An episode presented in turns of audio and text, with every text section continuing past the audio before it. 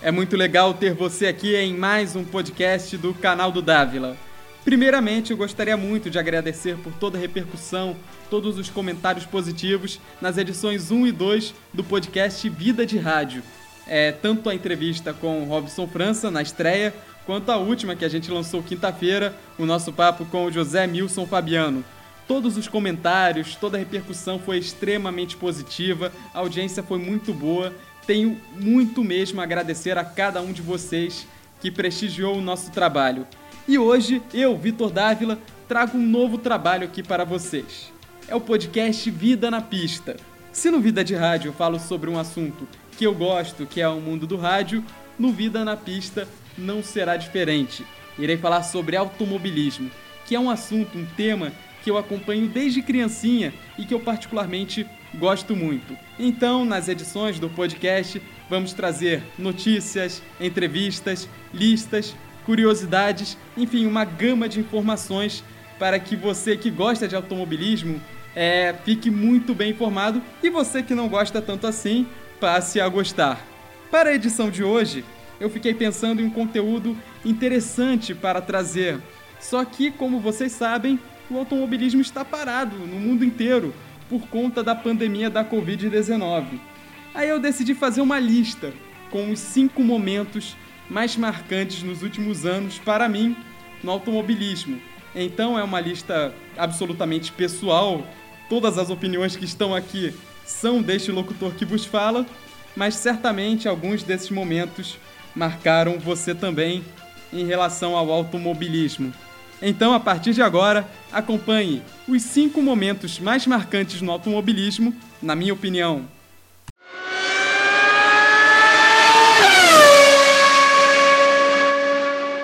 No quinto lugar da nossa lista está a vitória do Hélio Castro Neves na corrida de Iowa na Fórmula Indy em 2017. O Brasil vivia um jejum de vitórias na Indy. A última vitória tinha sido do Tony Canaan na corrida em Fontana, no já distante ano de 2014, naquela época. Embora os dois brasileiros estivessem nas duas maiores equipes da Fórmula Indy naquela ocasião, que são a Penske, que era a equipe do Hélio Castro Neves naquela temporada, e o Tony Canaan fazia sua última temporada na Chip Ganassi, é, a equipe que ele foi em 2014, depois de ganhar as 500 milhas em 2013. A corrida de Iowa foi realizada no dia 9 de julho daquele ano e o Brasil vinha nesse jejum, vinha batendo na trave, o Hélio Castro Neves vinha batendo na trave direto. E eu, nesse dia, eu tinha ido jogar futebol é, no, num clube que tem perto da minha casa. E eu voltei um pouco frustrado porque o meu time amador, né, que eu jogava, perdeu, tinha tomado uma goleada e a corrida seria meio que para esparecer.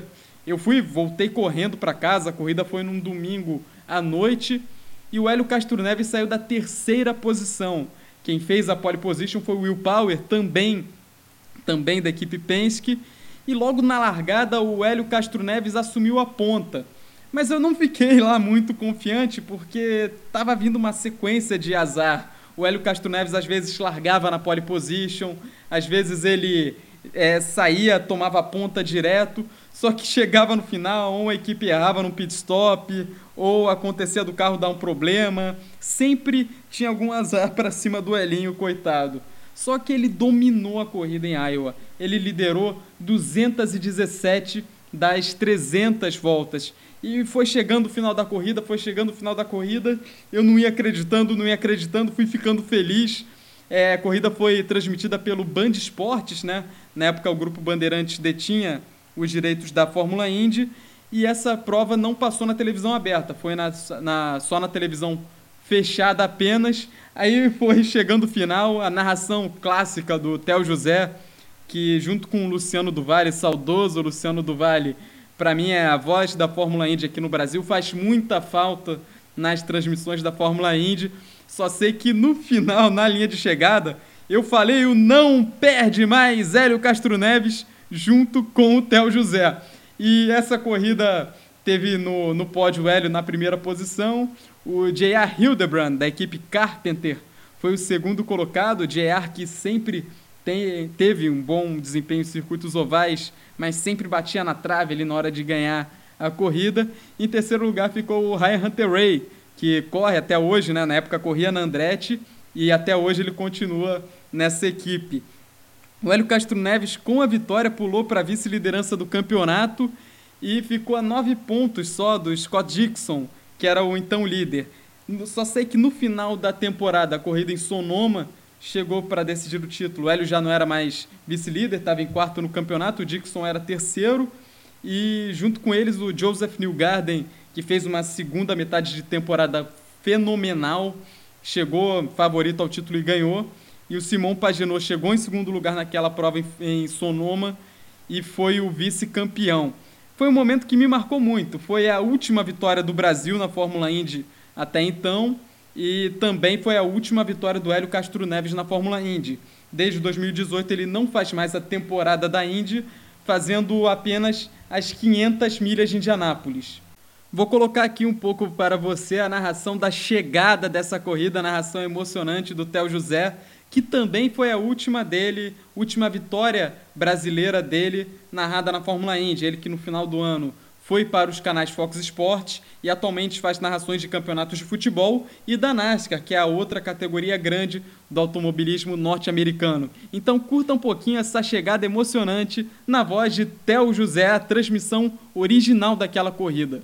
Vem, Hélio! Não perde mais, Hélio Castro Neves! Vence o Grande Prêmio de Iowa! É mais uma vitória Brasil brasileira na Fórmula Indy! E falando em vitórias Brasil brasileiras na Fórmula Indy, o nosso quarto momento também é uma vitória do Brasil na Fórmula Indy, talvez a vitória brasileira mais importante na Fórmula Indy nos últimos 10 anos, por aí. Talvez, acredito que sim, que é a vitória do Tony Canaan nas 500 milhas de Indianápolis em 2013. O Tony naquela corrida ele era um azarão, ele não era um favorito além dele correr numa equipe média para pequena, que era a KV Racing na época, ele também saía de 12 lugar. Só que aí ele foi galgando posições, foi escalando o pelotão, teve uma boa estratégia de pit stops, o carro estava bem acertado para a corrida e ele se viu no pelotão da frente, brigando pela vitória com os pilotos Ryan Hunter Ray, Carlos Munhoz e Marco Andretti, todos da equipe Andretti, que era a equipe antiga do Tony Canaan, onde ele correu até 2010. Nas últimas 30 voltas, muitas trocas na liderança, ora era o Hunter Ray, ora era o Carlos Munhoz, ora era o próprio Tony e ora era o Marco Andretti, até que houve uma bandeira amarela. E nessa bandeira amarela, os carros, obviamente, não podem ultrapassar e tem que seguir o safety car até que houvesse uma relargada. E nessa relargada, o Tony assumiu a ponta, faltando ali menos de cinco voltas para o final. Até que, faltando duas voltas, um novo acidente, uma nova bandeira amarela. Dário Franchitti, da equipe Chip Ganassi, colidiu no muro e acabou encerrando prematuramente a corrida. A bandeirada foi dada em bandeira amarela e o Tony Canan finalmente conseguiu a sua primeira vitória em Indianápolis. Alguns teóricos falam até hoje que o Dário Franchitti teria batido, não propositalmente, mas teria deixado o carro ir por ele e o Tony serem muito amigos, mas isso não passa de teoria, isso jamais foi comprovado, repito, jamais foi comprovado, mas vale pela curiosidade e pela teoria mirabolante que os especialistas de internet adoram é, propagar por aí. Alguns fatores dessa Indy 500 do Tony Canaan, o Tony havia sido o piloto a liderar mais voltas até então, sem conseguir uma vitória. E além disso, antes dele ganhar, ele tinha feito 11 tentativas de conseguir seu primeiro triunfo em Indianápolis. Desde 2002, quando ele fez a sua primeira corrida, ainda pela equipe Monan, aí de 2003 até 2010, pela Andretti, em 2004 ele foi campeão da temporada da Indy. E naquela Indy 500 ele ficou em segundo, bateu na trave. E de 2011 em diante, pela KV, ele continua até hoje competindo a Indy 500, até de 2014 até 2017 pela Chip Ganassi. E desde então, desde 2018, pela equipe AJ Foyt. O Tony Canan foi pole naquela corrida em 2005, na Indy 500 de 2005, e na edição que ele ganhou, quem fez a pole position foi o Ed Carpenter. E a 500 milhas de 2013 também ficou marcada como a última do mito Luciano do Vale. Ele que foi a voz da Indy no Brasil, o primeiro narrador de Indy no Brasil, nos deixou no ano seguinte, em 2014, antes que pudesse fazer a Indy 500 daquele ano. E foi uma narração super emocionante que ele fez ao lado do Felipe Giafone, que foi comentarista da categoria no canal até 2018, de 2019, do ano passado em diante, ele passou a comentar a Fórmula 1 nos canais Globosat e também na própria TV Globo. E essa narração do Luciano do Vale realmente foi uma das mais emocionantes de toda a sua carreira. Coloco um trechinho dela aqui para vocês, que para mim foi o mais marcante. Quando ele, emocionado, diz o seguinte: Chora o Tony e nós também. A quarto Brasi confessa, quarto brasileiro, né, Luciano? É, vencer, quarto brasileiro a vencer. Eu confesso que eu estou emocionado. Chora o Tony. E nós também. O próximo momento da nossa lista, eu fiquei na dúvida se eu colocaria ou não ele aqui no meu ranking. Só que como é uma lista de momentos marcantes no automobilismo para mim, eu levei em consideração não somente momentos bons, mas também momentos ruins, momentos tristes. E esse que eu vou falar agora, mais triste no automobilismo é nos últimos anos. É a morte, o acidente fatal de Júlio Bianchi no Grande Prêmio do Japão de 2014 de Fórmula 1.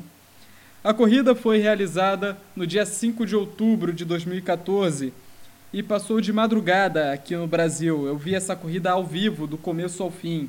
Ela terminou, a transmissão foi encerrada já com o sol raiando, para vocês terem uma ideia.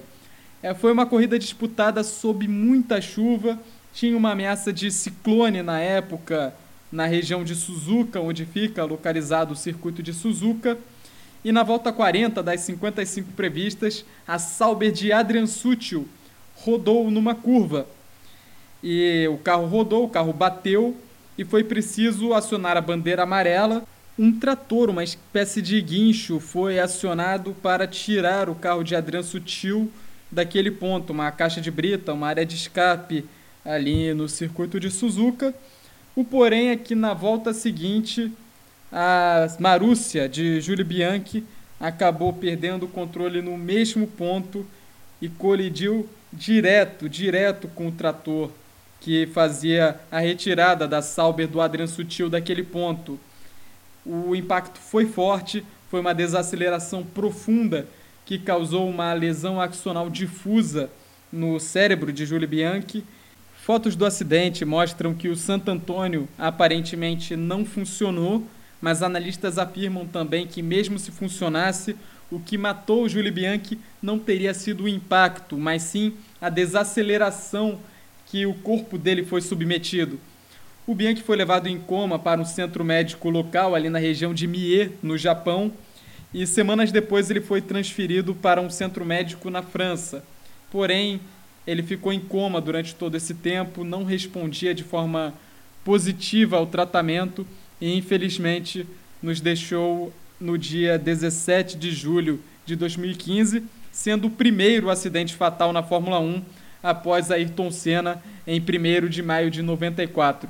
De certa forma, fica aqui uma homenagem ao Bianchi por tudo que ele poderia ter feito, principalmente no automobilismo. Era considerado um piloto promissor, um piloto muito jovem, que infelizmente nos deixou tão cedo. Eu lembro particularmente que naquela madrugada eu fiquei na expectativa ali, perdi o sono, queria saber notícias de toda forma, fiquei nos portais especializados, portais estrangeiros, no próprio site da Fórmula 1. Ele ficou em tempo, mas já naquele dia o sentimento ali entre os pilotos, principalmente, era de que algo muito, muito, muito grave teria acontecido. Infelizmente, é, é um esporte fascinante o automobilismo, mas que também é feito de momentos pesados como esse.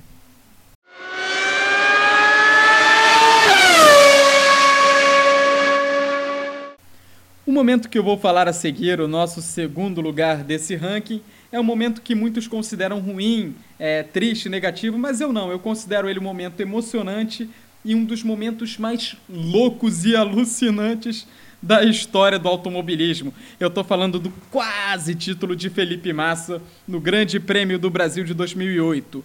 Naquela temporada, o Felipe disputava o título com o Lewis Hamilton, que está pouco, é, a poucas vitórias, a apenas um título de se tornar o maior vencedor da história da Fórmula 1. Para você ter uma ideia o quão grande foi esse feito do Felipe Massa. O Massa tinha o mesmo número de vitórias do Lewis Hamilton naquela ocasião, cada um tinha cinco. Aí, para o Felipe ser campeão, ele precisava vencer, fazer a sua sexta vitória, desde que o Hamilton fosse no máximo sexto. Assim, eles empatariam na quantidade de pontos e o Massa levaria no critério de desempate, que é o número de vitórias. O Felipe fez a pole position, liderou completamente a corrida, fez um baile nesse Grande Prêmio do Brasil, talvez uma das melhores pilotagens do Felipe Massa em toda a sua carreira e liderou nas, no seco, é, em qualquer situação. A Ferrari trabalhou bem no pit stop, que foi um ponto fraco naquela temporada. Vi de Singapura, é, a, a fatídica cena da mangueira, grotesca cena da mangueira que muitos vão se lembrar. E no final da corrida, a situação era a seguinte: Felipe Massa liderava com folga, Lewis Hamilton era quinto colocado e na sexta posição vinha um tal de Sebastian Vettel com sua Toro Rosso, que já tinha impressionado o mundo algumas corridas antes ao vencer o Grande Prêmio da Itália sob chuva. Começou a chover e o Vettel passou o Hamilton faltando duas para o final o Vettel passou o Hamilton, gente. E isso virou uma festa.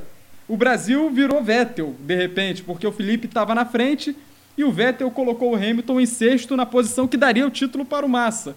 O Galvão Bueno se desesperou na transmissão para o Vettel segurar, segura, segura, segura, segura. E nisso o Vettel ia segurando e a chuva apertando. O problema é que muita gente vai lembrar Ali na quarta posição tinha um tal de Timo Glock com seus pneus de pista seca na pista que rapidamente se tornou um sabão. Na penúltima curva de Interlagos, a curva de acesso à reta dos boxes, o Glock patinou, não aguentou e não resistiu. Passa por ele Vettel, passa por ele Lewis Hamilton, o Felipe Massa, nessa altura, já tinha cruzado a linha de chegada em primeiro, só que o Hamilton cruzou em quinto lugar, garantindo o título por um ponto, seu primeiro título na categoria mundial de Fórmula 1.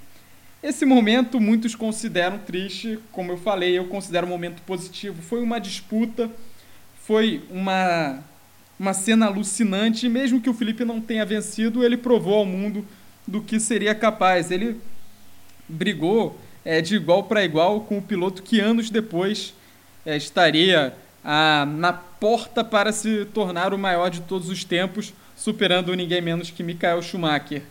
É, após essa corrida, o Hamilton deu sequência à sua vitoriosa carreira. Ele ficou mais alguns anos na McLaren até se mudar para a Mercedes e estabelecer esse domínio absoluto que a gente vê desde o começo de 2014. Para o Massa, infelizmente, o futuro não foi tão auspicioso assim. Ele permaneceu na Ferrari até 2013, mas jamais voltaria a vencer novamente, infelizmente, é, tendo aquele trágico acidente de 2009 que o deixou de fora de grande parte da temporada. E muitos dizem atribuem como único fator dele ter caído seu desempenho. Eu não acredito que o acidente sozinho tenha sido preponderante.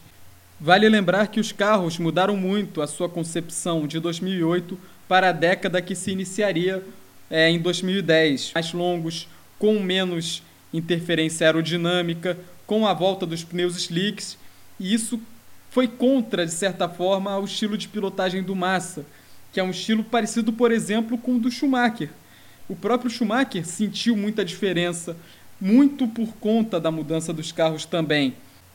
Como eu tenho colocado aqui nesse podcast uma narração que retrata o momento que eu falei anteriormente, então vamos lá para o momento em que Galvão Bueno e Luciano Burti veem que o Glock não aguentou e não resistiu.